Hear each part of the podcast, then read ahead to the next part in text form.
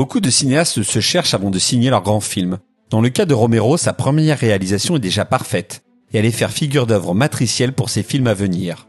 Malheureusement pour le réalisateur de Pittsburgh, La Nuit des Morts Vivants qui allait réinventer le mythe du zombie dans le 7 art ne lui rapportera pas un sou en raison d'une erreur d'enregistrement.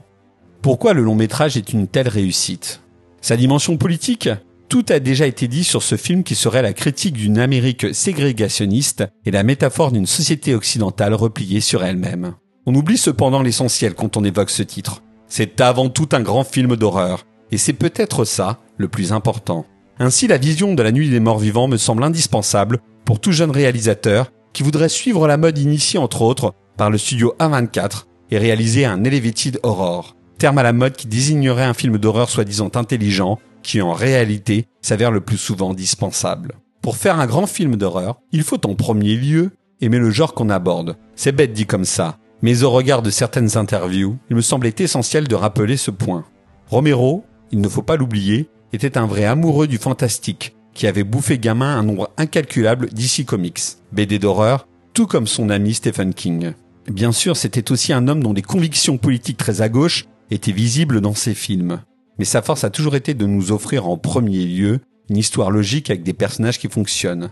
Actuellement, certains cinéastes pensent leur film comme un manifeste avant de se pencher sur l'histoire. Le résultat à l'écran, ce sont des personnages prétextes dont les actions sont souvent illogiques et dont les choix servent à la cause du réalisateur.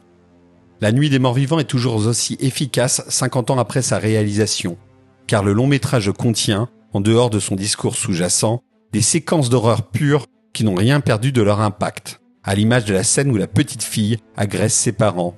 Le film s'apparente donc à un grand huit émotionnel où nous avons peur pour les survivants avant de changer d'avis la séquence d'après en raison de l'inhumanité de certains protagonistes. Nous sommes ici plus enclins à partager les opinions de Romero sur notre société car les actions des différents personnages nous paraissent vraisemblables. Une œuvre qui témoigne du génie de Romero, dont la filmographie est à redécouvrir absolument. Grâce au distributeur Les Acacias, vous allez pouvoir revoir en salle La Nuit des Morts Vivants dans une superbe copie 4K restaurée.